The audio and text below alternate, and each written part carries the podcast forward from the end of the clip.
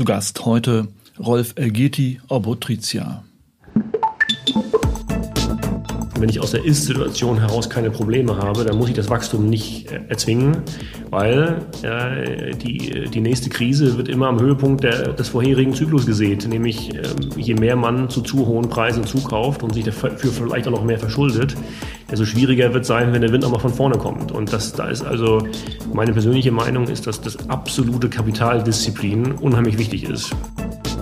Also ich glaube, niemand, niemand darf sich wundern, wenn es auch wieder Rückschläge gibt auf diesen Niveaus.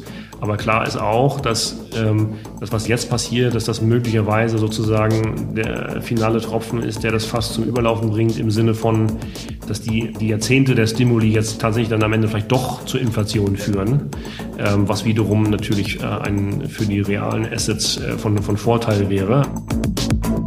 Das ist der Immobilieros Podcast von W&R Immocom. Alle zwei Wochen Helden, Geschichten und Abenteuer aus der Immobilienwelt mit Michael Rücker.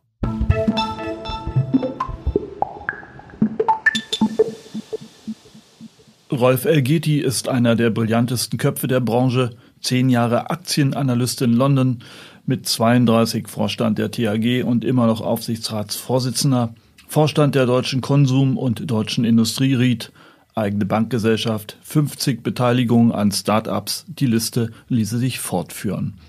Im Podcast vollziehen wir einen wirklich großartigen Ritt durch den Wohnungsmarkt, die Themen Fachmärkte und Light Industrial bis zum Aktienmarkt und Proptex, seinen Stand beim Manager-Magazin Vermögensranking und unvermeidlich zu Hansa Rostock. Jede Minute ist hörenswert und voller Stoff für Praktika. Eigentlich müssten wir für diesen Podcast Gebühren nehmen. Also viel Spaß mit Rolf Elgiti.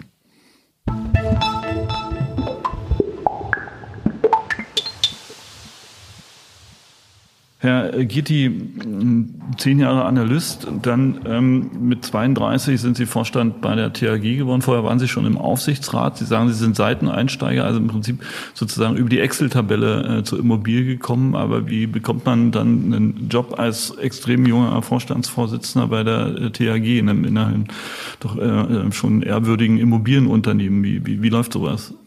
Das war äh, am Ende purer Zufall. Die, ähm, ich, ich war im Aufsichtsrat auf Wunsch ähm, einiger äh, größerer äh, Aktionäre und das war ja die, die Jahre äh, 2008, 2009, da ging es der Immobilienbranche vorsichtig formuliert nicht, nicht so wirklich gut. Ähm, äh, und auch die Zukunftsaussichten waren da alles andere als, als rosarot. Ähm, und da wurden im, auch im Aufsichtsrat dann entsprechend auch Restrukturierungs-, Sanierungs-, Rettungspläne diskutiert. Ähm, ich habe mir da erlaubt, mich da auch mit einzubringen mit, mit Vorschlägen und Ideen. Und dann irgendwann kam der Punkt, äh, wo das so unausgesprochen im Raum stand, so nach dem Motto, gute Idee, äh, aber Rolf, warum machst du es nicht? Ähm, und dann erschien es irgendwie unhöflich, da Nein zu sagen. Ähm, und äh, so bin ich da quasi ähm, an diese Position gekommen, die äh, von Anfang an als Interimsposition gedacht war, auch wenn ich das Amt dann am Ende fünfeinhalb Jahre ähm, äh, ausgeübt habe, was, was so nicht geplant war, aber auch das ähm, hat kann ich sagen, einen großen Spaß gemacht. Ja. Wissen Sie noch, wie der Kurs war, als Sie eingestiegen sind? Ja. Äh, ich glaube, da war 1,80 Euro. 1,80 Euro. Und wie hoch war, als Sie ausgestiegen sind? Ähm, 9 und ein paar zerquetschte. Okay, ja. gut. Ähm, was, was war Ihre Strategie dort? Wie, wie kriegt man das hin? Was haben Sie anders gemacht als Vonovia? Wie haben Sie die TAG äh, hochgezogen? Gut, die Vonovia gab es damals in, in, dem Maße ja noch nicht. Ähm, gab es nur, nur, die Vorgängergesellschaft, ähm, die, äh, die Deutsche Ending, die aber auch noch nicht, noch nicht börsennotiert war zu dem Zeitpunkt natürlich.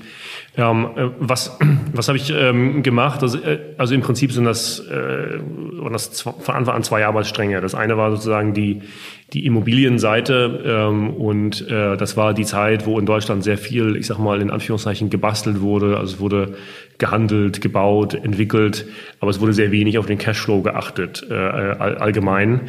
Ähm, und ähm, das habe ich gemeinsam mit dem Team eben bei der THG geändert, dass wir eben tatsächlich auf die Mietrenditen schauen ähm, und Immobilien kaufen, die Cashflows liefern und die Immobilien, die wir im Bestand haben, Cashflow optimieren. Also das war so die Immobilienseite ähm, der, der Strategie, also völlig trivial äh, im Nachhinein, aber auch, man kann auch sagen, auch damals ex ante war es auch ziemlich trivial. Auf der anderen Seite, Cashflow sind immer eine gute Sache, wenn man versucht, nicht pleite zu gehen. Also das ist die, die Regel da durchaus Bestand. Ähm, und Auf der anderen Seite war das eben äh, sozusagen die Unternehmensseite. Das, das Unternehmen war für den Bestand äh, viel zu groß aufgebauscht vom, von den administrativen Prozessen und Kosten her. Äh, und im Prinzip war das ein, eine wundervolle Arbeit, weil, weil sehr einfach war, weil eben so viele Schrauben sozusagen waren, an denen man leicht drehen konnte, um sie zu verbessern. Von ähm, irgendwelchen Beschaffungsthematiken, über die Finanzierungskosten, über die Dienstwagen, über das IT-System. Also wirklich, egal wo man, wo man angefasst hat, äh, fiel eine reife Frucht in die Hand. Also das war eine sehr dankbare Zeit. Ähm, und sozusagen das beides gemeinsam und ähm, die hat dann eben den, den Erfolg auch. Und äh, man muss auch sehen, die man kann ja sozusagen die, äh, die, die Stückkosten auf zwei Arten reduzieren. Entweder man reduziert die Kosten oder man erhöht die Anzahl der Stücke, also in dem Fall der Wohnung. Und wir haben eben ähm, mit, dem, mit dem Team bei der TRG beides gleichzeitig gemacht, was am Ende sozusagen natürlich die Erfolgschancen dramatisch vergrößert hat und auch die, ähm, die Rentabilität natürlich im Prinzip äh, ja, quasi äh, exponentiell nach oben hat äh, schießen lassen, weil wir eben die Kosten gesenkt haben und gleichzeitig äh, Wohnungen dazugekauft haben ohne dafür natürlich neue administrative Kosten aufzubauen. Und das, das äh, bedeutet am Ende, dass die Verwaltungskosten je Einheit, die wirklich äh, unfassbare Ausmaße natürlich rein mathematisch hatten zu Anfang, ähm, auf erst vernünftige Niveaus gedrückt wurden und im Laufe der Jahre durch sehr, sehr harte Arbeit mit dem gesamten Managementteam ähm, äh, sozusagen dann auch auf Niveaus gedrückt wurden, die heute marktführend sind. Nicht alleinig marktführend, aber auch trotzdem eben auch. Was sind unfassbare Ausmaße und was ist marktführend? Naja, wir reden, äh, 2009 äh, redeten wir von, von mehreren tausend Euro äh, sozusagen Verwaltungskosten pro Wohnung durchgerechnet. Das ist fast die gesamte Mieteinnahme. Das, das ist klar, da brauche ich keine komplizierte Excel-Tabelle mehr, äh, um festzustellen, dass es nicht funktioniert. Ähm, und heute reden wir von zweistelligen Beträgen, was weniger als die Hälfte okay. des marktüblichen Satzes ist. Also heute ist die THG wirklich von der von der Effizienz und der Effektivität. Und die Effektivität wiederum führt zu einer steigenden Effizienz logischerweise.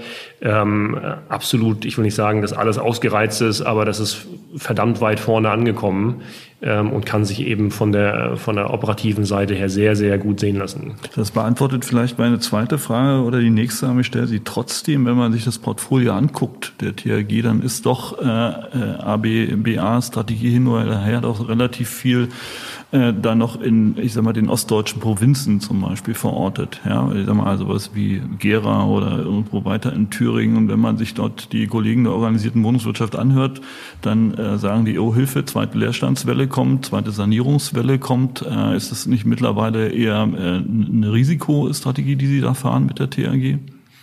Nein, das glaube ich nicht. Ähm, also die ähm die Märkte in, in Deutschland haben ja fast alle ihre, ihre langfristige äh, Berechtigung. Ähm, und die Kunst in der Bewirtschaftung ähm, äh, liegt dann eben darin, für den jeweiligen Standort die sinnvollste Strategie zu entwickeln. Erstens gedanklich und zweitens sie dann auch umzusetzen. Und die Freiheit und die Flexibilität, sie umzusetzen, muss man dann eben auch haben. Und am Ende ähm, ist es, gibt es ja nicht den guten und den schlechten Standort, äh, sondern es gibt für jeden Standort die richtige Strategie. Und ähm, äh, an manchen Standorten heißt das eben, ich muss in Wachstum investieren. Ähm, und an anderen Standorten muss ich eben gegen das Absinken investieren. Aber beides kann zu positiven Renditen führen, wenn ich das, das eben richtig mache. Und ich muss eben mit den richtigen äh, Produkten in den jeweiligen Märkten ansetzen. Und gerade in den äh, strukturell schwierigen Märkten kann ich mich natürlich viel leichter auch vom Wettbewerb differenzieren, wenn ich eben die richtigen Produkte anbiete. Was Stichwort, ist die, was ist die Zauberformel im, im schrumpfenden, ähm, äh, schrumpfenden Gebieten? Naja, ich muss die, die richtigen Marktsegmente abgreifen. Also so, so, so ein Klassiker wäre jetzt ein Beispiel. In vielen ähm, dieser, dieser Märkte haben wir zu viele Dreizimmerwohnungen. Das heißt, äh, triviale Lösung, ich lege zwei zusammen und verschiebe eine Wand, mache also aus zwei Dreizimmerwohnungen eine Vier- und eine Zweizimmerwohnung.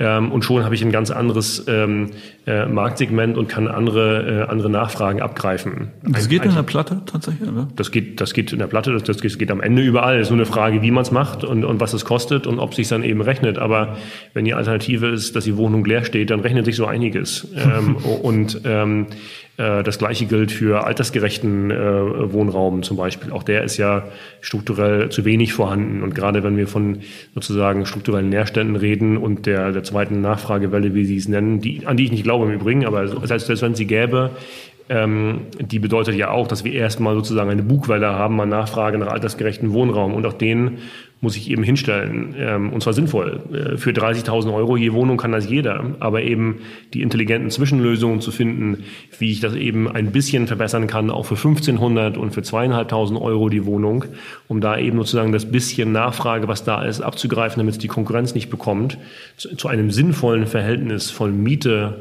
zu Investitionen. Das ist die Zauberformel. Für 1.500 kriegen Sie das hin? Nee, natürlich kann ich für 1.500 nicht eine nicht altersgerechte Wohnung komplett altersgerecht machen, aber ich kann gewisse Veränderungen ein, einbauen, die vielleicht sozusagen die, diejenigen, die die, die, die erste Schwelle haben, äh, in dem Fall vielleicht im wahrsten Sinne des Wortes, ähm, sozusagen beseitigen, um vielleicht ähm, den, äh, den Mieter entweder zu halten, der sonst umziehen müsste, oder einen neuen zu gewinnen, der vielleicht nicht äh, bis zur Rollstuhlphase darin wohnen kann, aber eben so gewisse äh, Veränderungen, Verbesserungen dann eben auch, auch wertschätzt. Mhm. Und da, da zählt ja jeder Monat, den ich, äh, dass das verlängern kann. Ja.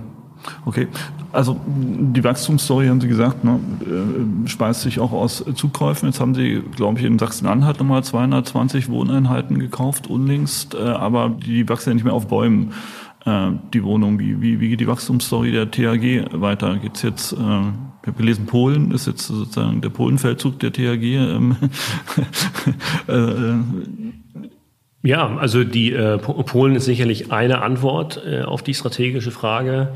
Ähm, die andere Antwort ist, und das ist eine gute Antwort im Übrigen, ne? der, der polnische Markt ist, ist sehr attraktiv, gerade auch in dem Segment und die THG ist dafür sehr gut aufgestellt, das, das zu ähm, zu nutzen. Äh, die andere Antwort ist, äh, ist ja auch kein Problem, wenn man mal ein paar Jahre nicht wächst. Ähm, also die, der, der, das Wachstum an sich ist ja nicht immer ein strategischer Imperativ. Also der, er war es für die THG sehr lange, als, als wir so klein waren. Aber Heute ist die THG ja nicht mehr zu klein. Sie ist jenseits, so weit jenseits des Punktes, wo wir von kritischer Masse reden würden. Das heißt, ob wir jetzt 2000 Wohnungen mehr oder weniger haben, äh, hat jetzt äh, keinen Einfluss auf die Beurteilung der strategischen Lage der, der THG und vor allem auf die Kostensituation. Wenn ich wachsen muss, um Skaleneffekte zu haben, dann bin ich darauf, darauf angewiesen zu wachsen und dann muss ich auch unbedingt wachsen. Das ist gar keine Frage. Aber den Punkt hat die THG längst erreicht. Insofern ob man jetzt Wohnungen findet zum Kauf oder nicht, ist, ist, ist am Ende nicht schlimm. Schön ist es zu wachsen, das ist Ceteris Paribus immer so, ähm, aber es ist jetzt kein Beinbruch. Und da sage ich auch, da bin ich jetzt der alte grauhaarige Mann im Aufsichtsrat, er sagt, äh, ist überhaupt nicht schlimm, wenn wir mal ein, zwei Jahre nicht wachsen. Man muss auch mal, auch mal die Ruhe bewahren können ähm, und sich nicht nervös machen zu lassen. Das ist auch, auch eine wichtige Qualität im Zweifel, weil der, der Markt bewegt sich am Ende auch, auch äh, in, in, in Zyklen. Ähm, und ähm, wenn ich aus der Ist-Situation heraus keine Probleme habe, dann muss ich das Wachstum nicht äh, erzwingen, weil äh, die, die nächste Krise wird immer am Höhepunkt der, des vorherigen Zyklus gesät, nämlich ähm, je mehr man zu zu hohen Preisen zukauft und sich dafür vielleicht auch noch mehr verschuldet, desto schwieriger wird sein, wenn der Wind nochmal von vorne kommt. Und das, da ist also meine persönliche Meinung ist, dass das absolute Kapitaldisziplin unheimlich wichtig ist. Mhm. Aber vielleicht nochmal zu, zu Polen. Wir sehen ja, ich finde, auf eine sehr drastische Weise in den letzten Zeitläufen, wie anfällig Wohnungsmärkte zum Beispiel für politische Regulierung sind. Ja. Und wenn man jetzt nach Polen guckt, halten Sie das für, eine, für ein beherrschbares Risiko, in, äh, einem anderen EU-Land Bestände aufzubauen, die dort auch Regulatoriken unterworfen werden können, oder ist das vernachlässigbar? Also Sie haben recht, dass das Risiko ist da. Der Zyniker würde sagen, viel schlimmer als in Deutschland kann es ja nicht kommen. Obwohl, äh, mit solchen Aussagen sollen wir immer vorsichtig sein. Es kann immer schlimmer kommen. Ähm, und wahrscheinlich wird es auch schlimmer kommen bei uns. Ähm, aber äh, Sie haben völlig recht, das Risiko ist da. Auf der anderen Seite ist, äh, ist, ist Polen ja nicht nur was die Immobilienwirtschaft angeht, ja ein doch ein sehr, in meinen Augen ein sehr, sehr vernünftiger, liberaler Markt vergleichsweise für, für ein europäisches Land, sagen wir mal so, ähm, und auch fundamental sehr attraktiv. Ähm, und äh, wir sind da aktuell mit dem Neubau zur Miete, das ein sich neu entwickelnder Markt. Da bin ich regulatorisch ähm, zumindest im Moment in einer komfortablen Situation. Das mag sich ändern, da haben Sie völlig recht, aber das, diese Risiken muss man in der Kalkulation einpreisen. Ähm, ich bin der Überzeugung, dass das im Moment ein sehr verkraftbares Risiko ist, weil eben die Renditeprämien doch da auch sehr anständig sind. Habe ich das richtig verstanden? Neubau zur Miete, also wäre es nicht auch eine Option für die THG, äh, ich sag mal sowas wie, also wie, wie meinetwegen die ADO oder die Vonovia jetzt in die äh, Projektentwicklung einzusteigen? Oder ähm, der Herr Gröner ist jetzt wieder äh, demnächst am Markt, hat, können wir wieder eine Projektentwicklung kaufen? Ist das eine Option? Also Neubau zur Miete heißt ja Projektentwicklung. Mhm. Also das heißt nur, dass wir die äh, Projekte am Ende nicht verkaufen, sondern behalten, um von dem Mietcashflow zu leben. Also auch für Deutschland jetzt nicht. Das, also für, für, Deutschland halte ich das für eine, äh, also ausgeschlossen, ausgeschlossen. diese Strategie. Mhm. Also äh, grosso modo ausgeschlossen, weil die Preise, die erzielt werden in diesem Markt, die äh, also äh, begeistern mich zumindest nicht. Also aus Sinne des Investors. Also das kann man sicherlich machen, wenn die Alternative ist, die 30-jährige Bundesanleihe zu kaufen, dann ist das vielleicht attraktiv, diese Projekte zu kaufen. Aber wenn der Anspruch etwas höher ist, dann, dann halte ich das für eine sehr schwierige Kiste. Ähm, also da habe ich also größte, größte Bedenken, ähm, das zumindest in großem Stil äh, in, in, in Deutschland zu machen und würde das also für mich persönlich jetzt mal als nicht zu allzu positiv äh, werten. Hm. Letzte Woche ist die Deutsche Wohnen in den DAX aufgestiegen. Erfüllt Sie das nicht ein bisschen mit Wehmut? Äh, Sie hätten die mit der Fusion mit der LEG, ja, wären Sie die Nummer zwei geworden. Äh, was ist da, was ist da schiefgegangen? Also ich, ich weiß gar nicht, ob die Nummer zwei geworden wären, aber wir wären auch kombiniert die Nummer drei geblieben oder die LG wäre Nummer drei geblieben. Und äh, persönlich bin ich der Meinung, ob man jetzt Nummer drei oder Nummer vier, Nummer fünf ist, äh, ist, ist am Ende egal, weil es schafft äh, keine, keine strategische äh, Optionalität. Ähm, Aber und, eine Medaille. Ja, das, das, davon kann man sich auch nichts kaufen. Also ja, am Ende wir, äh, ähm, ich sag mal, ähm, ich möchte mich jetzt nicht als Autisten bezeichnen, aber am Ende, glaube ich, sollte man sich davon äh, nicht allzu stark beeinflussen lassen, sondern einfach sagen, ähm, wir machen das, was, was wir für sinnvoll erachten für unsere Stakeholder ähm, mit ähm, für mich persönlich mit sehr großem Schwerpunkt auf die Shareholder dabei innerhalb der Stakeholder. Ähm, und da müssen Dinge Sinn machen. Und wenn Dinge Sinn machen, dann sind wir für alles bereit und für alles offen. Ähm, und wenn das nicht so ist, dann entsprechend nicht. Also das ist, das ist relativ einfach ähm, und der Rest ergibt sich. Und ob man da im, im, im DAX, MDAX oder im gar keinen DAX ist, ist, ist dann am Ende auch egal. Ähm, aber das, woran ist es gescheitert, die ganze Geschichte? Also die THG hat sich dazu nicht geäußert ähm, und das sollte ich jetzt das auch dabei belassen. Ah, schade, gut, okay. also, äh, aber vielleicht ein Schwenk zur, zur deutschen, Kon heißt es Konsum oder Konsum? Das hängt davon ab, ob Sie aus dem Westen oder aus dem Osten kommen. Ja, ich sage ja. deutsche Konsum, also komme ich hier. Gut. Ähm, seit, seit 2014, äh, ja, jetzt mal so ungefähr, fahren Sie ja ein ähnliches Prinzip mit der deutschen äh, Konsum. Äh, Sie gehen in, sagen wir mal, außerhalb der großen A und B-Zentren, Sie gehen in die C, D, E, F, G und äh, vielleicht auch, äh, weiß ich, Y-Zentren. Ähm, wie sind Sie auf das Marktsegment gekommen? Also das, das, das Marktsegment der, der Fachmarktzentren und der, der Nachversorger, das, das treibt mich schon seit, seit vielen Jahren um. Ähm, das ist auch gar nicht so sehr, das, das sieht so aus, als wenn wir ein Lagespielchen spielen, aber das, das, das tun wir eigentlich nicht, sondern wir sind nur sehr so, so breit unterwegs und die Fachmarktzentren sind eben äh, auch in Kleinstädten, weil die Leute Überraschung auch in Kleinstädten Lebensmittel brauchen.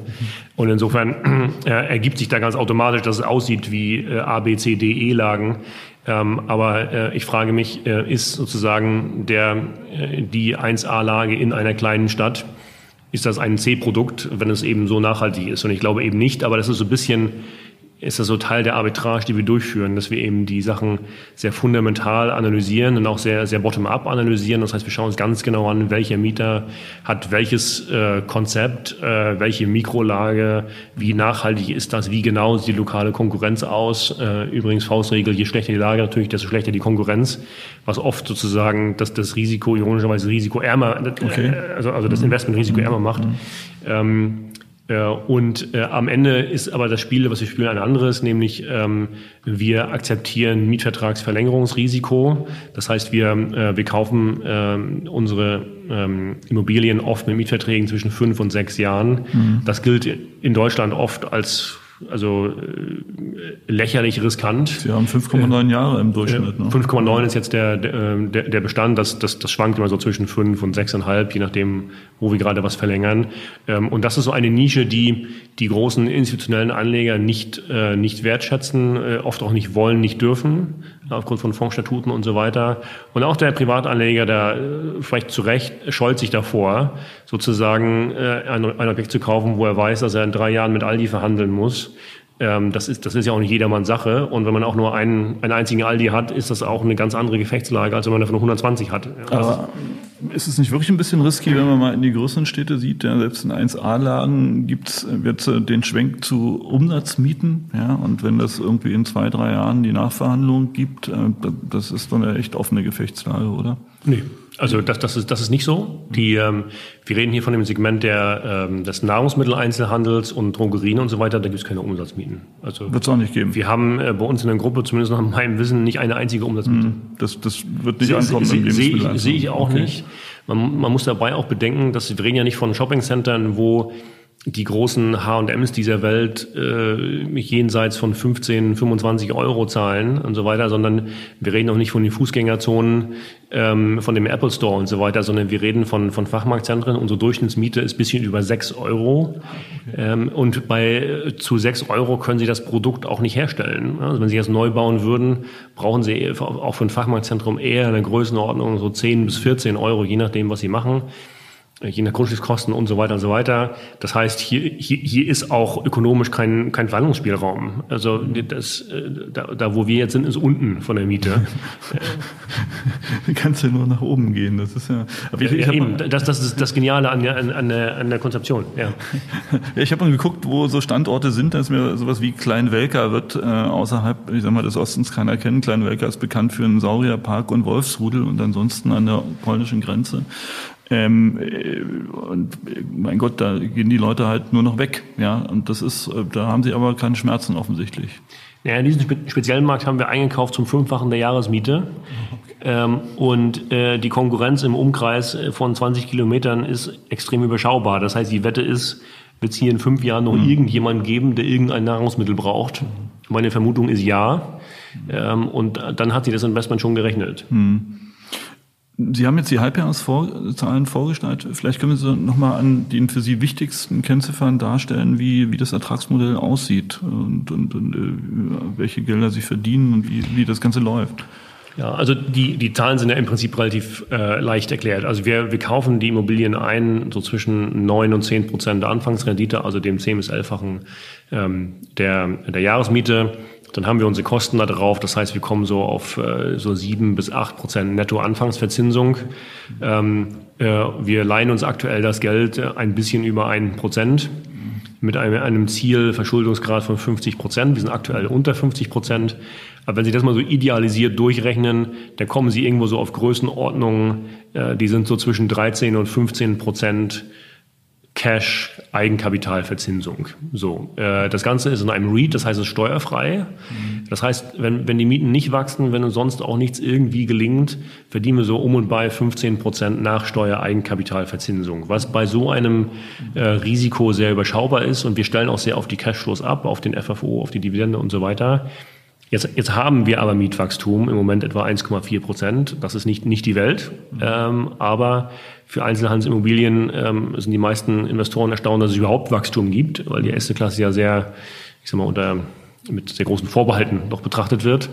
Äh, vielleicht grundsätzlich auch zu Recht, aber eben nicht in dem, dem Segment der, der Nahversorger. Ähm, und das bisschen Wachstum dazu führt eben sehr schnell dazu, dass wir äh, auch in Richtung 20 Prozent plus Eigenkapitalverzinsung äh, kommen und das, wie gesagt, eben mit sehr soliden Mietern wie äh, Aldi, Edeka, Rewe und so weiter. Ähm, äh, mit einem Produkt, was nicht zyklisch ist. Ähm, das heißt, die Leute essen und trinken, egal wie es der Wirtschaft geht. Ähm, und man hat das auch in der aktuellen Krise gesehen, dass, dass die diese erste Klasse doch am Ende doch sehr, sehr robust auch in der, in der Krise performt. Ich meine, darf keinen überraschen, aber das war jetzt mal, mal, ein, mal ein Test. Aber ähm, ich sag mal, dass die digitale Disruption in diesem Segment um die Ecke kommt und die äh, 20 Prozent zerstört, das sehen Sie aktuell noch nicht oder doch? Oder? Nein, ich glaube nicht, dass, ähm, dass der äh, Nahrungsmitteleinzelhandel in Deutschland in der Fläche durch, durch E-Commerce äh, disruptiv zerstört wird oder auch nur Marktanteile groß verliert. Also ich muss dazu zwei Dinge sagen. Also erstens, empirische Evidenz ist, bis heute wächst der Offline Nahrungsmitteleinzelhandel in Deutschland Jahr für Jahr. Er wächst auch dieses Jahr. Das heißt, ähm, das bisschen, was sich im Online abspielt, hat bisher noch nichts beeinflusst, was irgendwie marktbewegend wäre. Das, das ist einfach sind einmal die Fakten. Das ist in anderen Ländern anders. Das ist in Deutschland eben haben wir noch nicht mal Kratzer gesehen. Mhm.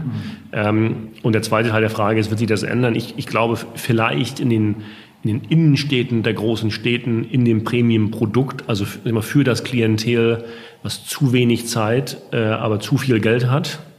Ähm, da gibt es ja eine ganze Menge in Deutschland, äh, zugegebenermaßen. Ähm, aber äh, auch, auch, da sehen, sind die Versuche ja bisher davon wenig Erfolg gekrönt. Und ich glaube, man darf nicht vergessen, dass wir, wir Deutschen, wir wir, wir zahlen nicht gerne für Dienstleistungen. Ähm, wahrscheinlich, weil wir selber auch ungerne Dienstleistungen erbringen. Ähm, und ich weiß nicht, welches davon das andere bedingt, aber es ist, glaube ich, äh, auf jeden Fall äh, bedingt sich das gegenseitig anscheinend. Ähm, und das führt dazu, dass man, man, man kann meines Erachtens, wenn man jetzt ähm, über E-Commerce in Nahrungsmitteleinzelhandel reindrängt, kann man das nur über den Preis gewinnen. Man kann das nicht über Servicequalitäten gewinnen, wie das vielleicht in anderen Ländern der Fall ist. Und da ist einfach der Punkt, die Margen in diesem äh, in dem Segment sind so eng ähm, und die deutschen Nahrungsmitteleinzelhändler sind, sind wirklich Weltklasse-Unternehmen. Wenn Sie sich mal anschauen, mit welcher Effizienz die, diese, also unsere Mieter agieren, da kann man nur den Hut vorziehen. Ähm, welche eine logistische Meisterleistung da bereits dahinter steckt und welche Effizienzen in jedem einzelnen, an jeder einzelnen Stelle der, der Wertschöpfungskette das, das muss hier auch erstmal toppen können. Meine These ist, dass das kann man gar nicht toppen, okay. weil, weil die, weil die im Bestand einfach, die sind, die sind einfach zu gut. Da ist, da ist, da ist auch kein Fett, am, am, was ich irgendwie rausschneiden kann. Das ist, wie das auch in anderen Ländern der Fall ist. Ich meine, die, die Lebensmittel-Einzelhandelsmargen äh, im Ausland sind viel größer. Ich meine, jeder, der mal im Ausland gelebt hat oder da auch mal einen Supermarkt betritt, der, der, da, da braucht man keine Analysen zu betreiben. Es ist völlig klar, dass die, äh, dass die Margen äh, höher sind, die Preise viel höher sind. Und die Evidenz ist eben, äh, in Europa reden wir eher von fünf bis sechs Prozent Margen. Ähm, die, die deutschen Discounter schaffen nicht mal ein Prozent. Wobei, nicht schaffen klingt so negativ. Ich persönlich finde es eher bewundernswert, dass, dass sie trotz einer so geringen Marge diese unfassbaren Gewinne erzielen. Und das zeigt eben, wie, wie sattelfest die, der deutsche Lebensmitteleinzelhandel ist, verglichen mit seinen europäischen Peers. Ich meine, deswegen expandieren die ja auch dahin mit großem, mit großem Erfolg. Ähm, und deswegen glaube ich nicht, dass hier, dass hier ausreichend Fleisch am Knochen ist, ähm, um, um die zu disruptieren. Also der, der Kapitalmarkt gutiert das ja offensichtlich. Sie haben eine Kapitalerhöhung äh, durchgeführt. Wer, wer geht da rein? Wer kauft, wer kauft sich ein? Das, das, ist, äh, das ist querbeet. Wir haben institutionelle Anleger aus vielen, vielen Ländern inzwischen. Wir haben Immobilienaktienspezialisten, ähm, äh, aber auch Generalisten, Small-Cap-Spezialisten, Pensionsfonds. Das ist wirklich inzwischen ein sehr, ähm, ein sehr satisfaktionsfähiges Aktionariat, was wir da haben. Ja. Und wie Prozent halten Sie jetzt über die Obertricia noch? Ähm, wir sind äh, knapp unter 30 Prozent knapp unter 30 Prozent. Aber so ein bisschen, ich habe mal ein bisschen rumgesucht und geguckt, ist das ja auch trotzdem noch ein bisschen wie ein Familienunternehmen. Ich glaube, die Verwaltung der Immobilien machen die LGT Brothers, äh, richtig? Äh, ein, ein, ein, Teil der Immobilien wird, wird von der Firma meines Bruders verwaltet. Genau. Hm. Und das FM äh, macht äh, die Verwaltung Nordostgesellschaft, ist auch äh, ihr Bruder. Die, genau. Das heißt, sie spannen die Wertschöpfungskette möglichst äh, von äh, weit vorn bis weit hinten sozusagen? Also, also klares Nein, das würde ich am liebsten sofort beenden. Also die, äh, das ist äh, sozusagen die Tatsache, dass ähm, da assoziierte Firmen das, äh, das Manager machen, ist ja nichts Positives für die Aktie, sondern es ist ja ein Interessenskonflikt, mhm. den wir, mit dem wir transparent umgehen, den wir dokumentieren, den der Aufsichtsrat genehmigt und so weiter und so weiter. Ähm, ich würde das gerne beenden, aber wir können es nicht beenden, weil das einfach zu gut und zu günstig ist, was da passiert. Mhm. Also die, ein, ein so stark verstreutes Portfolio, ähm, das könnten wir nicht insourcen. Wir würden wahrscheinlich das drei- oder vierfache der aktuellen Verwaltungskosten bezahlen dafür. Ähm, und andere externe Verwalter, die bereit wären, das zu tun, die, die gibt es schlicht nicht. Also es gibt viele Leute, die mit sehr viel Hagel und PowerPoint äh, sich Verwalter und Asset Manager und Property Manager nennen, aber die wirklich in der Granularität bereit sind, ähm, in dem von Ihnen zitierten kleinen Welker da auch den Schnee zu räumen, ähm, die, die findet man sonst nicht zu diesem Preis. Ähm, und deswegen ähm, ist das eher, also von Wertschöpfungskette bei uns zu halten, glaube ich, kann man da nicht sprechen. Okay. Ähm, ich äh, neulich witzelte ein Aktionär zu mir, ob das nicht äh, statt mein Bruder mein Stiefbruder wäre, dass wir ihm diesen Preisen so quälen. Äh, aber äh, das, da hat man keinen Spaß dran in dem mhm. Geschäft. Okay. Äh, aber nochmal zum Thema Wertschöpfungskette. Ich habe gelesen im besagten Manager-Magazin-Artikel, Sie sind auch im Bankbereich unterwegs. Es gibt eine Obotritia, Bankhaus Obotritia, das sich mit Immobilienfinanzierung beschäftigt. Äh, sind Sie dort Gesellschafter? Ist das, äh, ist das Ihre Bank? Und wen finanzieren Sie da, wenn ich mal so fragen darf? Ja, also das, das haben wir in deutschen Konsum nicht zu tun. Das hm, ist auch klar. die, die, die Obotritia hat ähm, hält 100 Prozent mhm. ähm, der äh, unserer unserer Bank, die überraschenderweise Bankhaus Obritia heißt, mhm. ähm, und ähm, die vergibt Immobilienkredite, unter anderem auch andere Kredite, ähm, konzentriert sich aber auf das ähm, äh, etwas so vernachlässigte Segment der der Junior-Darlehen, der Nachrang-Darlehen, Mezzaninfinanzierung, Projektfinanzierung ähm, etc. pp. Ja. Okay, ich habe gelesen vor ein paar Tagen, also Sie wollten ja Otto Seidler kaufen, ja. Und äh, das ist ja ähm, offensichtlich äh, hat es nicht so richtig geklappt. Jetzt habe ich habe ich äh, gestern noch mal einen Artikel von Carsten Block gelesen, ist der Chef und Gründer von Muddy Waters Research, der zum Wirecard-Skandal sagte, das ist ein komplettes BaFin-Versagen. Hat sie die BaFin dort geärgert? Fühlen Sie sich betrogen von der BaFin beim äh, abgewendeten, nicht zustande gekommenen Kauf der Otto Seidler Bank? Also äh, äh, Kritik an der BaFin würde mir fernliegen. Okay. So, müssen wir an der Stelle nicht weiterfragen. Oder was wäre, was wäre der, was wäre der Plan gewesen mit, mit der Otto Seidler Bank? Also der, der Plan wäre, wäre eigentlich sehr einfach, wäre sozusagen für den, den deutschen Mittelstand ähm, sowohl äh, Investmentbanking, Beratungsdienstleistungen zu erbringen, wofür es eine große Nachfrage gibt, ähm, als auch sozusagen die Bilanz einzusetzen, um das zu unterstützen, ähm, indem man eben Dinge garantiert dem Kunden gegenüber, also so wie Investmentbanking eigentlich mal war äh, vor, vor 100 Jahren oder vor 150 Jahren, dass man als Bank eben sagt, wir platzieren nicht nur die Anleihe für euch, sondern wir garantieren, dass es klappt, wir underwriten das, mhm. wir nehmen was aufs eigene Buch, wir riskieren unser eigenes Kapital, auch als Signal der Seriosität ähm, sowohl den Investoren gegenüber als auch den, den Emittenten gegenüber. Ähm, das ist ähm, äh, etwas, was ich persönlich auch aus, aus Kundensicht sehr vermisse in der Investmentbankenlandschaft. Und ich glaube, dass das ähm, auch sehr gut angekommen wäre. Das, heißt, ich, ich weiß das aufgrund des, des, des Feedbacks, was wir da erhalten haben. Aber ähm, das, das hat nicht funktioniert äh, und jetzt muss das, das Modell ein anderer betreiben. Wird es einen zweiten Anlauf geben? Nein. Okay. Aber lassen Sie uns nochmal äh, zur Immobilie wieder zurückkommen. Ähm, der Aktienbrief heißt, glaube ich, der Newsletter hat, hat geschrieben, was er anfasst, das funktioniert. Ja, Sie haben 2017 die deutsche Industrie an die Börse gebracht und haben äh, quasi ähm, seit der Listung unfassbare Kurssteigerung von 270 Prozent hingelegt. Was, was ist da das Geschäftsmodell? Was macht das so erfolgreich? Na, die, ähm, die deutsche Industrie investiert in ähm, äh, im, sagen wir mal, Jargon Light Industrial Immobilien. Das heißt, wir reden hier von äh, Logistik, äh, Lagerhallen, von Produktion, Gewerbeparks und so weiter. Also alles, was ja, Aluminiumhallen, die ein bisschen schäbig aussehen, sind, so mehr oder weniger. Ähm, warum ist das attraktiv? Nun, es sind eigentlich ähm, drei wesentliche Aspekte hierbei, die das sehr attraktiv machen. Zwei hängen mit dem Markt zusammen, eine mit der, mit der Art und Weise, wie wir das tun. Das eine ist, wir haben hier unserer Einschätzung nach signifikantes Mietsteigerungspotenzial. Warum?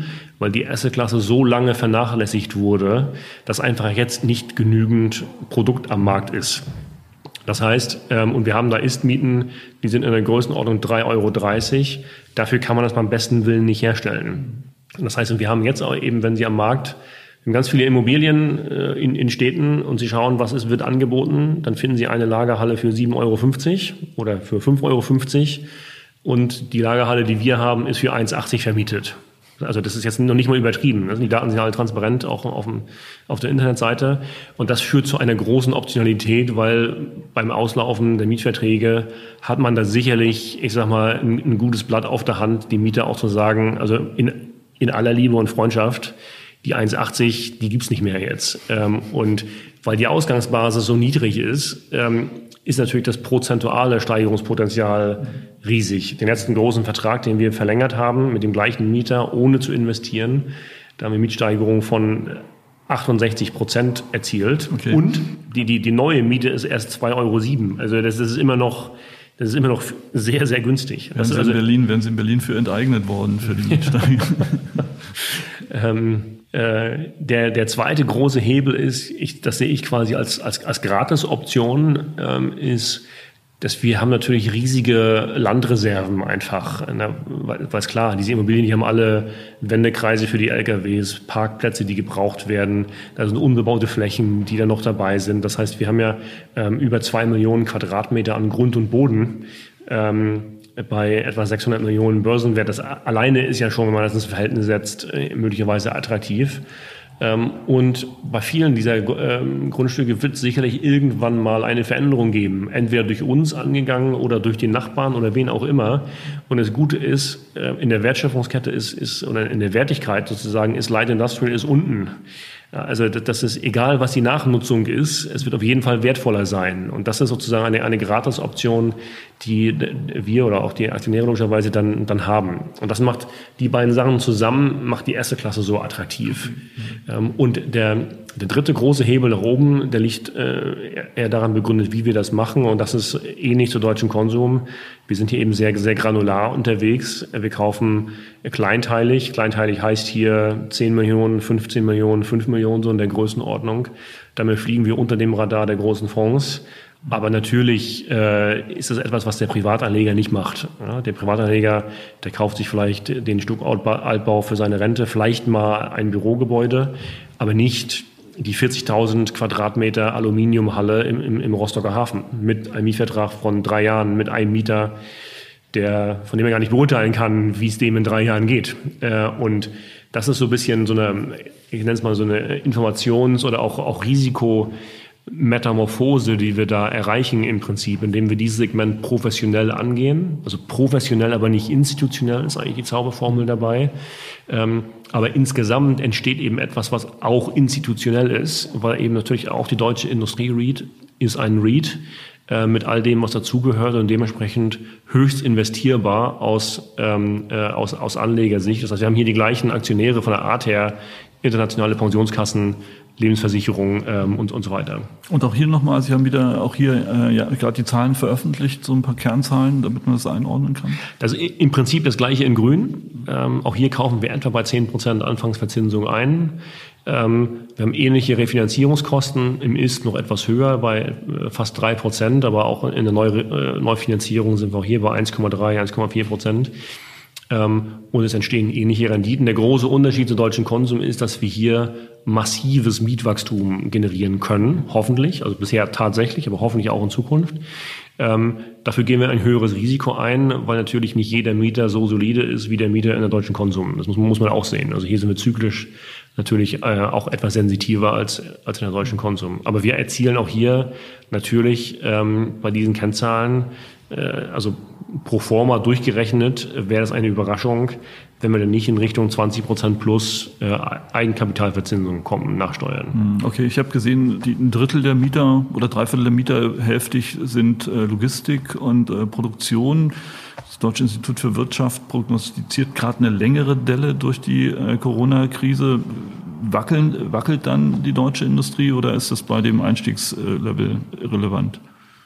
Also, also ja, ja, zu allem. Also bei, bei dem, ähm, auf dem Niveau, wie wir einkaufen, mit den Drittverwendungsmöglichkeiten und dem Mietsteigerungspotenzial, ähm, gibt es sogar die Fälle, wo das gut wäre, wenn der Mieter wackeln würde, weil wir das ob ich dann eben schneller, höher vermieten können. Also ein bisschen äh, absurde Situation, oder nicht absurd, aber ungewöhnlich.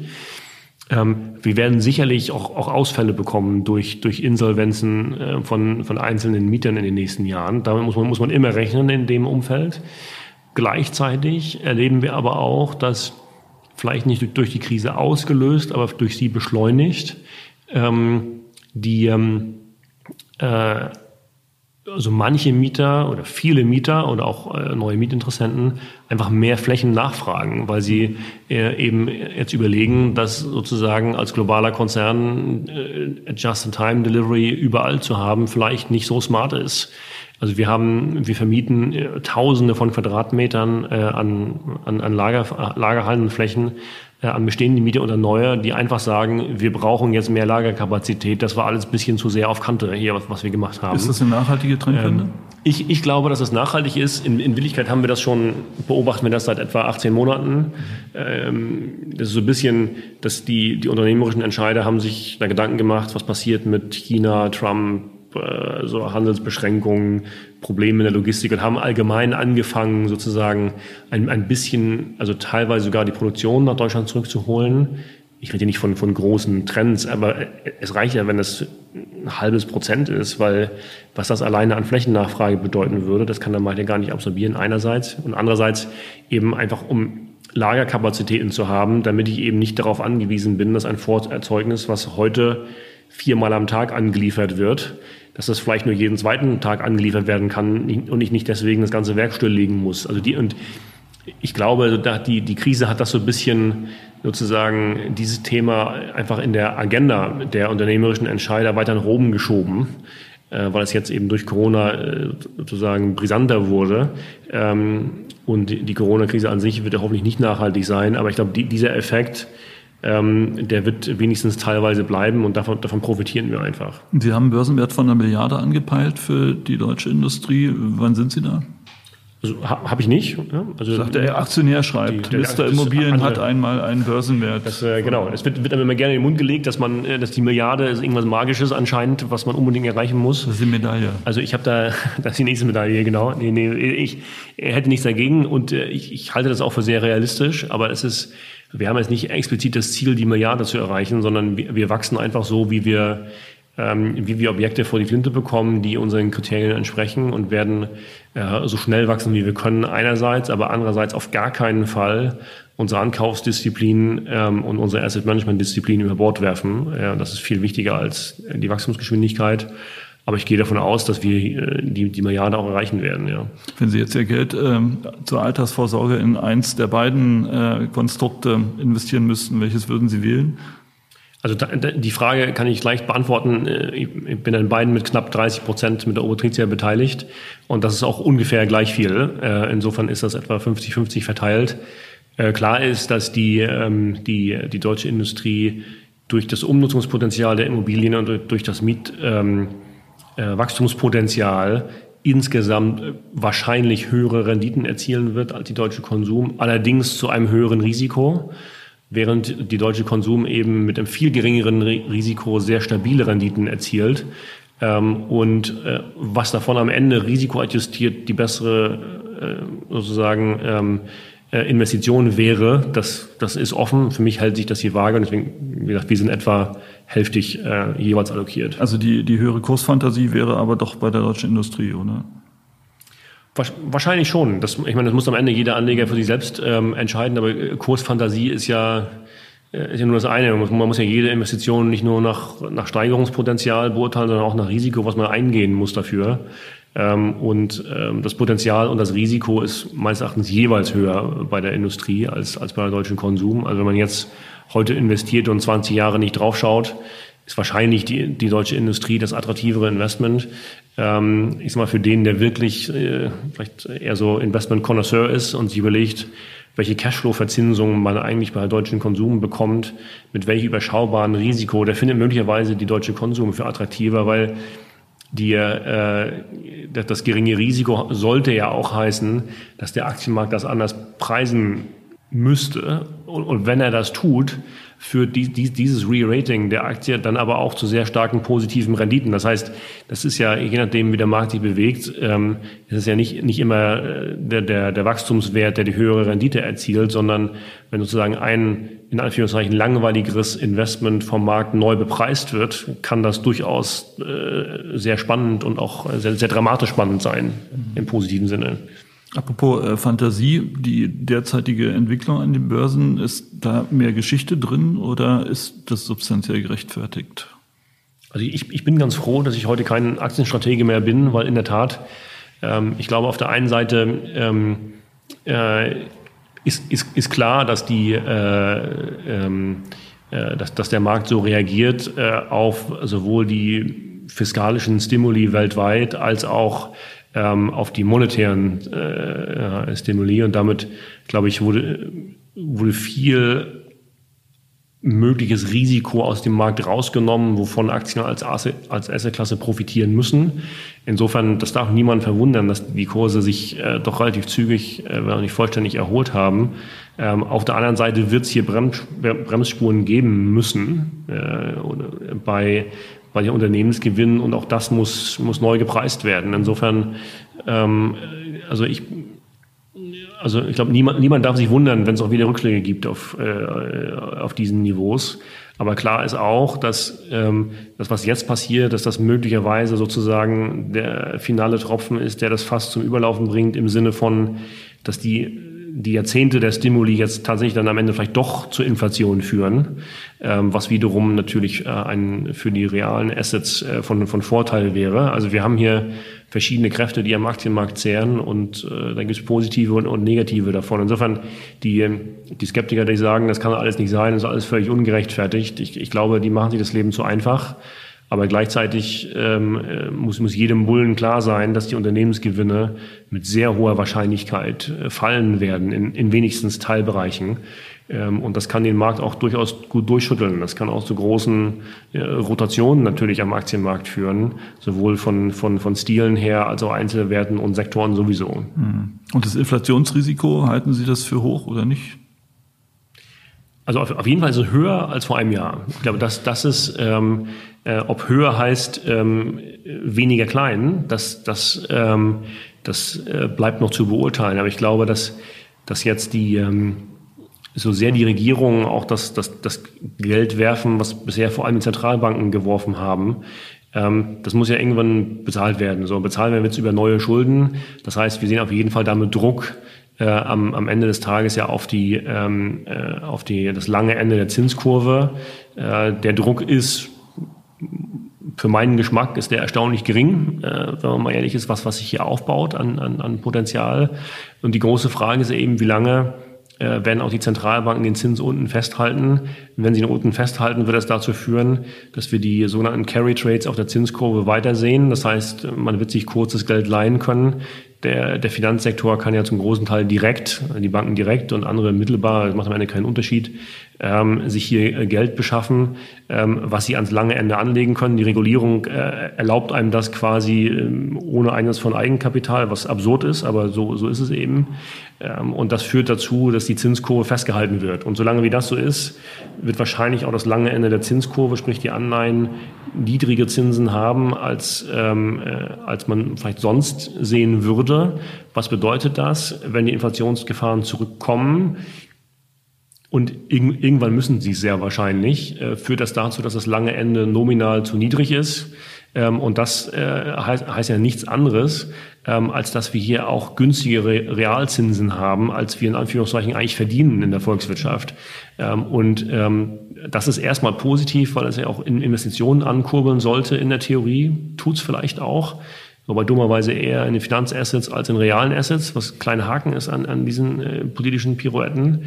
Ähm, aber ähm, das führt auch dazu, dass eben gerade deswegen reale Assets wie Aktien und Immobilien durchaus einen Rückenwind haben. Ja, und das ist ein Effekt, den man hier nicht, äh, nicht vernachlässigen sollte bei aller Skepsis, äh, die immer angebracht ist. Nochmal zu den realen Assets. Äh, wann gibt's die deutsche Office REIT?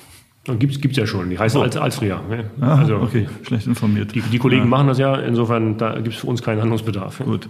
Ähm, also Sie nicht.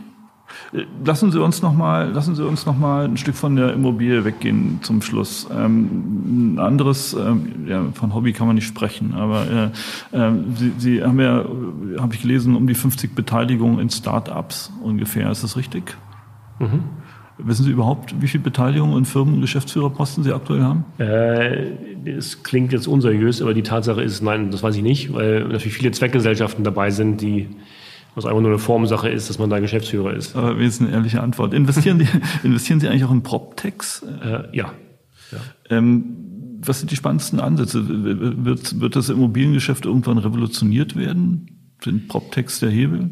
Also vielleicht zum Hintergrund, also wir äh, investieren eigentlich in vier Arten von, von Startups. Äh, PropTechs ist das eine, dann haben wir die, die Fintechs. Äh, bei PropTechs ist die Idee, dass wir sagen, wir sind in der Immobilienbranche, wir können wenigstens so tun, als wenn wir in Teilbereichen Ahnung hätten. Das müsste uns so eigentlich einen Vorteil verschaffen, da was zu machen. Bei Fintechs ist es ähnlich. Ähm, und dann investieren wir auch sehr viel in, in so Nachhaltigkeitsthemen, so Green Techs äh, und so weiter. Und der vierte Topf sind eher so, so Sondersituationen. Also im PropTech-Bereich, ähm, ich persönlich ähm, bin einerseits sehr, sehr bullish, sonst würden wir es ja nicht machen und auch investieren. Andererseits, ähm, glaube ich, bin ich da äh, auch, auch skeptischer als so mancher, der sich da äh, beteiligt in, an, an den diversen PropTechs. Weil am Ende ist es so, wenn das Dach undicht ist, kriege ich das nicht mit einem Klick auf der App gelöst. Da muss, da muss physisch einer hin am Ende. Ähm, und ähm, die Frage ist, wie sehr ich wirklich ähm, wirklich das, das, das Produkt des, des Wohnens oder des Mietens oder die Lagerhalle, Büro, was auch immer, wie ich das wirklich ähm, sozusagen durch äh, durch äh, Technologie revolutionieren und, und disruptieren kann. Das ist ja ein fundamentaler Unterschied. Das ist ja, wenn ich jetzt äh, online einkaufe, statt physisch einzukaufen, dann, dann disruptiere ich damit eine Branche möglicherweise.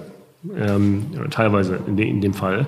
Ähm, aber ich kann das Wohnen an sich ja nicht digitalisieren. Ich kann ja nur Teilbereiche davon digitalisieren. Ich kann jetzt den Mietvertragsabschluss irgendwie digitalisieren oder disruptieren. Ich kann Nebenkostenabrechnungen verbessern. Ich kann vielleicht die sehr viel im Hardwarebereich machen, Smart Home, Heizungssteuerung etc. pp. Da kann man sehr viel machen, aber die Frage ist aus, aus Nutzersicht, wie stark bewegt das am Ende eigentlich die Nadel für das eigentliche Produkt?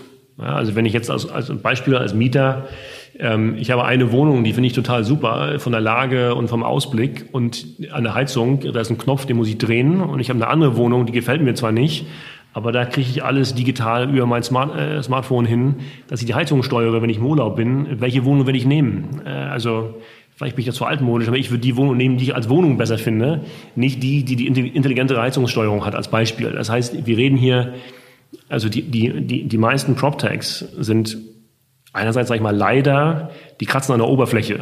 Die, das, ist, äh, das, ist, das ist eher, das ist nicht Pflichtprogramm, das ist Kür. So, das, das ist sozusagen der, der große Gegenwind. Der, der, der Vorteil da an, an den, an den PropTechs ist, dass sie teilweise sehr spezifische Nischenprobleme lösen. Also, und wenn ich die löse ähm, und sie wirklich nachhaltig lösen kann, dann habe ich dann möglicherweise einen sehr einfachen Markt, den ich erobern kann. Weil wenn ich etwas besser kann, oder ein Problem besser lösen kann als im Status quo, dann brauche ich nur eine Handvoll von Wohnungsunternehmen als Beispiel anzurufen und sagen, hier, das Problem habt ihr, wir lösen es ähm, und dann sind meine Marketingkosten quasi null und ich habe eben dann sehr schnell auch den Hebel nach oben. Das, das macht die Attraktivität von, von vielen PropTechs aus. Ich muss eben nicht große Fernseh-TV-Kampagnen fahren, wenn ich jetzt irgendwas entwickelt habe. Ich muss, muss fünf Leute anrufen. Gut, ich muss die Telefonnummern haben, die müssen rangehen, muss den Termin kriegen, muss überzeugen und so weiter. Aber dem, dem, dem Grunde nach ist das sozusagen, wenn man ein, ein spitzes Problem gelöst hat, ähm, kann man dann entsprechend auch hohe Renditen erzielen damit. Das ist die, macht die Attraktion aus der PropTech. Und was fehlt? Was, gäbe es ein Killer-PropTech? Irgendwas, was alles zusammenbindet, was äh, ein neues Geschäftsmodell äh, entwickelt? Vielleicht gibt's das. Äh, mir ist keins bekannt. Also wenn ich das wüsste, würde man das sofort investieren natürlich, aber ich ähm, mir fehlt auch die, die Fantasie, ähm, was, äh, was, was da sein könnte. Würden Sie Stand heute nochmal den Analystenplatz verlassen, um in die Immobilie zu gehen, oder würden Sie eine VC-Firma hochziehen und auf das Einhorn, das Einhorn ausbrüten, sozusagen, das Unicorn? Ähm, nein, ich glaube, ich, ich würde wieder in die Immobilienbranche äh, wechseln. Gut, jetzt äh, mache ich auch so beide so ein bisschen, aber der, der Schwerpunkt ist natürlich die Immobilienbranche. Das ist die ähm, ich, ich sehe einfach nach wie vor die, die Ineffizienzen ähm, äh, und die Intransparenzen am Markt und sozusagen das, das, das Zusammenspiel von, von Rendite von Investitionen und Kapitalkosten. Das ist dem Grunde nach trivial, aber es ist sehr, sehr schlecht umgesetzt. Äh, also zumindestens äh, in, in, in Deutschland und vor allem auch in, in der Immobilienbranche. Und da sehe ich eben große, große Möglichkeiten, das zu verbessern, was zu, zu deutlichen Wertsteigerungen eben für das führt, was man, was man da tut. Und äh, das reizt mich als Thema einfach. Aber Herr Gitti, äh, jetzt mal so abrundend, ja, das Manager-Magazin äh, schätzt Sie auf äh, 300 Millionen Vermögen. Sie dementieren, sagen es weniger, lassen Sie es mal bei 299. Ähm, äh, mein Gott, ja, warum stehen Sie früh morgens noch auf? Das Leben könnte auch viel entspannter sein. Also, also auch 299 ist, ist deutlich, deutlichst zu hoch gegriffen. Äh, also während man die Zahlen ausgerechnet hat, hat offensichtlich äh, Leverage in Minderheiten nicht, nicht berücksichtigt. okay. ähm, also dass die Zahl stimmt, stimmt nicht annähernd, äh, also nicht, nicht mal von der Dimension. Äh, aber das ist auch kein Unterschied. Mich, mich, mich reizt die Arbeit, mich, mich reizt das, das Finden von neuen Opportunitäten. Ähm, ich finde es unheimlich spannend, was wir mit der deutschen Konsum und der deutschen Industrie jeweils äh, aufgebaut haben und was da noch für Möglichkeiten sind. In beiden Fällen kratzen wir erst an der Oberfläche. Ähm, die Art und Weise, wie wir unsere Bank betreiben, ist äh, altmodisch, aber damit äh, ironischerweise innovativ heutzutage. Ähm, auch da sehe ich riesige Potenziale. Unser Venture Capital Buch ist, ist, ist sehr spannend, auch wenn wir das eher ähm, vielleicht heuristisch ähm, da, da angehen. Äh, insofern, wir haben so viele spannende Themen, die, die mich reizen ähm, und äh, deswegen stehe ich morgens sehr gerne auf und äh, alles, das ist ja das Schöne, wenn man, wenn man selbstständig ist. Es macht alles Spaß, weil die Dinge, die einem keinen Spaß machen, die macht man eben nicht. Äh, insofern, auch wenn das sehr äh, divers hier aussieht, was wir tun, auch divers ist, ähm, äh, überall ist, ist äh, sehr viel Herzblut von mir drin. Ja. Aber jetzt mal unter uns, da sind Sie sozusagen an der Spitze der Maslow'schen äh, selbstständigen Pyramide sozusagen. Sie, ja, ist doch so schön. Das ist schön, ja. Ähm, äh, ach, die Frage lasse ich mir aus. Aber eine, ich habe eine, eine muss noch sein, äh, Herr EGD, oder zwei eigentlich. Eine muss noch sein. Wir kommen nicht drum rum. Ja, auf Ihrer äh, Obotritia-Website steht schon oft äh, äh, äh, diskutiert. Klein unser Häuflein, wild unser Blut. Äh, was sagt das über Rolf EGT? Das ist ähm, äh, auch nicht, nicht alles vollständig ernst gemeint wie immer, aber die, ähm, das ist ja ein, ein Zitat eines, äh, eines Liedes der, der, Fallschirmjäger und ähm, äh, wo ich meinen Wehrdienst äh, auch abgeleistet habe. Und ähm, äh, ich finde, das, das, das passt sehr gut zur, zur Obotritia, weil auch, auch wir sind klein äh, mit nicht verrückten Ambitionen, aber größeren Ambitionen als vielleicht die Größe des Teams ähm, äh, vermuten lassen würde. Und äh, was mir sozusagen an der, an der, an der falschen Megatruppe immer gefallen hat, ist die, sozusagen die, die, die Agilität äh, und, und der Chorgeist. Ähm, und das ist, was ich auch für uns in Anspruch nehmen würde. Wir sind ein Team. Hier steht jeder für den anderen ein ähm, und wir sind sehr agil, wir sind flexibel, wir sind äh, sozusagen bereit, auch sehr, sehr schnell, sehr hart zu arbeiten und Dinge zu bewegen ohne dabei verkrampft zu sein und uns an äh, Konventionen zu halten. Und ähm, das, deswegen fand ich äh, nicht mit hundertprozentiger Ernsthaftigkeit, ähm, dass das ein, ein, ein gutes Firmenmotto äh, sein könnte. Das ist, das ist eine schöne Devise. Die führt zur aller, allerletzten Frage. Ja, äh, steigt, steigt Hansa diese Saison auf? ja, mich überrascht, dass Sie das jetzt erst fragen. Also ich muss vielleicht für alle, die jetzt zuhören, sagen, wir reden jetzt hier ähm, äh, sozusagen, es sind noch drei, drei Spieltage übrig. Ähm, und ähm, äh, insofern ist das eine Hochrisikofrage. Ich kann nur sagen, die Jungs, die Jungs sind gut, die, die schaffen das. Und äh, falls äh, unerwarteterweise doch nicht, sind Sie dann der Lars Windhorst oder gar der Dietrich Mateschitz für den FC Hansa in der nächsten Saison, dass es endlich mal klappt? Also ähm, äh, ich möchte jetzt nichts über andere gesagt haben, aber was ich ausschließen kann, ist, äh, dass äh, ich Hansa Gelder zur Verfügung stellen würde, die irgendwelche sportlichen Erfolge äh, erkaufen können. Also das ist ausgeschlossen. Ich habe immer gesagt, äh, ich engagiere mich, äh, weil sonst die Lichter ausgegangen wären und ich bin auch noch so lange, wie ich gebraucht werde, dabei. Meinetwegen auch sehr, sehr, sehr lange und bin immer unterstützend da. Wenn was schief geht, bin ich auch da und ähm, das war ja bisher auch so. Aber ich würde niemals sportliche Erfolge kaufen. Äh, und egal, ob wir noch äh, eine Woche äh, oder eine Dekade in der dritten Liga sein müssen, sozusagen, ich bin da, um zu helfen, aber nicht, nicht für mehr. Okay, also klares Signal an die Geschäftsstelle im Fall des Falls dann doch bei Lars Windhorst anrufen, sozusagen. Also das, das müssen die wissen, wen die alles anrufen. Ähm, aber die, ich glaube, die wissen, ähm, wo, wofür ich gut bin und wofür nicht. Und äh, das, das muss reichen. Okay, die sportfrei. Schönen, schönen Dank fürs Gespräch. Danke für Ihre Zeit.